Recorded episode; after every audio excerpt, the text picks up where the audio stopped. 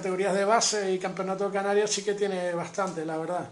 Es un, somos un referente de, cantera a nivel de, de, Tenerife y el caso más reciente, la jugadora formada en el Club Balonmano Perdoma, Eli Chávez, ha sido tercera en Brasil el pasado mes de diciembre y participó en los Juegos Olímpicos. Bueno, participó, me refiero, estuvo ahí, pero eh, fue como jugadora número 15 en los campeonatos de Europa y mundiales, pues llevar a 16 jugadoras y en, en las Olimpiadas solamente te permitían 14 y una jugadora número 15 que entraba en caso de lesión.